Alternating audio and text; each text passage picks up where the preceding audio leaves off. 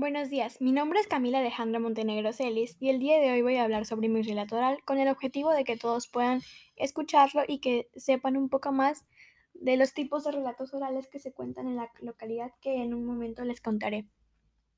Pero antes, quería decirles que los relatos orales son muy importantes, ya que nos brindan información de cómo eran las creencias de nuestros antepasados y los tipos de dioses que creían, ya que muchos de estos relatos de esta localidad hablan sobre cosas místicas.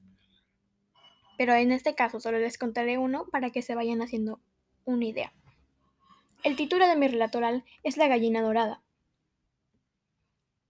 La gallina dorada o gallina de oro es un relato oral que proviene de la localidad de Santa Cruz, que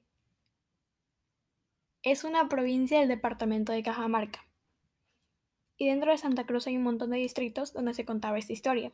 La historia cuenta que en el cerro Peñablanca había una gallina que pasaba a las 6 de la tarde por un camino que estaba debajo de un cerro. Este cerro te llevaba a Suchapampa, que es una provincia de Santa Cruz. La gallina se paraba en la punta del cerro, pero esta gallina era especial, no era como las demás, ya que esta gallina completamente de oro, era dorada. Y la gallina era tan majestuosa que si pasabas a esa misma hora, a las seis de la tarde, y la mirabas donde se paraba en la punta del cerro, te quedabas encantado y nunca más querrías regresar, ya que te encantaba la gallina. Esta historia se la contaban a muchos niños de la localidad, aunque algunos adultos les dijeran a los niños que esto era completamente mentira y que no deberían creer en esto, cuando llegaba a las seis de la tarde, obviamente todos tenían que pasar, ya que era el único camino que te llevaba a Xochapampa. Todos evitaban mirar a la punta del cerro para no ser encantados.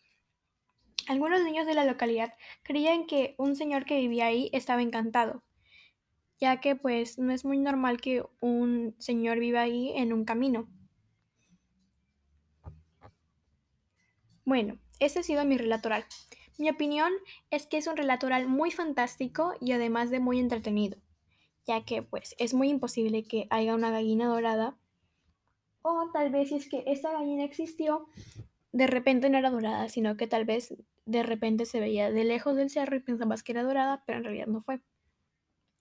Tal vez el mensaje que podría ser es que siempre escuches a tus padres, ya que esta historia se la contaban a los niños y les decían que no tenían que mirar a la punta del cerro y si la miraban, se iban a encantar.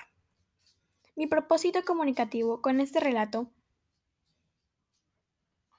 sería informarles sobre sobre este y creo que es un relato oral muy importante como ya dije anteriormente. Gracias.